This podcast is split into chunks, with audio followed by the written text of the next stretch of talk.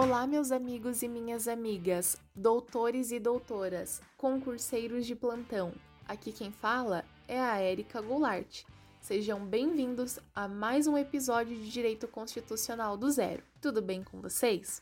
Eu espero que sim. Pessoal, agora eu vou pedir para vocês para que, por favor, vocês curtam, compartilhem e sigam o nosso podcast nas plataformas digitais. A colaboração de vocês é muito importante para que ele seja entregue a mais pessoas. Para dúvidas e sugestões, estou sempre disponível nas páginas do Instagram. Vocês podem me procurar por lá, tá bom? Arroba Constitucional do Zero e arroba Goulart. Amigos, na aula passada nós finalizamos o tema direito à vida. E no episódio de hoje, nós veremos as fontes do direito constitucional. O termo fonte diz respeito a como uma norma é elaborada e a como ela se revela, ou seja, é a forma pelas quais a norma é gerada e introduzida ao nosso ordenamento jurídico. As fontes podem ser divididas em fontes diretas, imediatas ou fontes indiretas, as mediatas.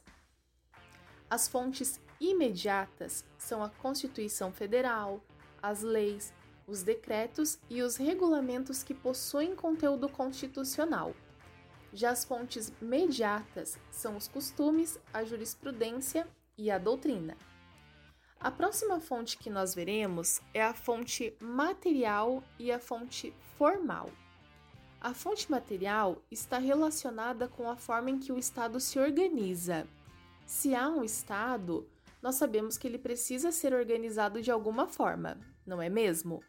A Constituição Federal surge do ponto de vista material e a construção e organização estatal varia de um Estado para outro.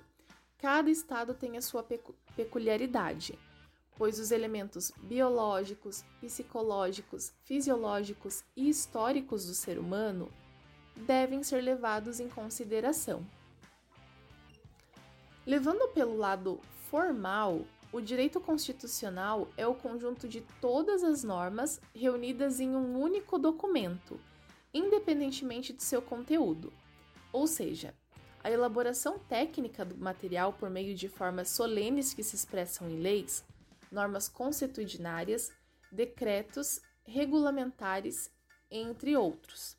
A principal fonte formal do direito constitucional é a Constituição Federal, e é ela quem estabelece a organização política, social e jurídica do Estado, delimitando seu exercício de poder, as formas de aquisição de tal poder, os direitos e garantias fundamentais, entre outros. A Constituição é uma fonte formal imediata. Agora, nós veremos o direito constitucional adjetivo que diz respeito a regras pertinentes à aplicação da Constituição. Desta forma, são levados em consideração o preâmbulo, que não integra o texto normativo, o ato de promulgação, de publicação, de aplicação material propriamente dita e o processo de sua modificação. Alguns destes aspectos foram expressos na Constituição Federal, outros não. Então, os que não estão expressos são uma praxe legislativa. Agora nós passaremos para o direito constitucional geral e particular. Segundo Santi Romano, existem vários significados de direito constitucional geral. O primeiro significado pode ser, de forma filosófica, um direito público ideal, mas não um direito positivado. Na segunda percepção de direito constitucional geral, se olharmos sob a ótica de direito puro, seria parte da doutrina que se preocupa com as formas jurídicas puras, a princípio. Essa conceituação ainda não pertence ao direito positivado. Na terceira e última percepção, o direito constitucional geral trata de uma série de princípios instituídos que permeiam todos os direitos positivos dos mais variados estados.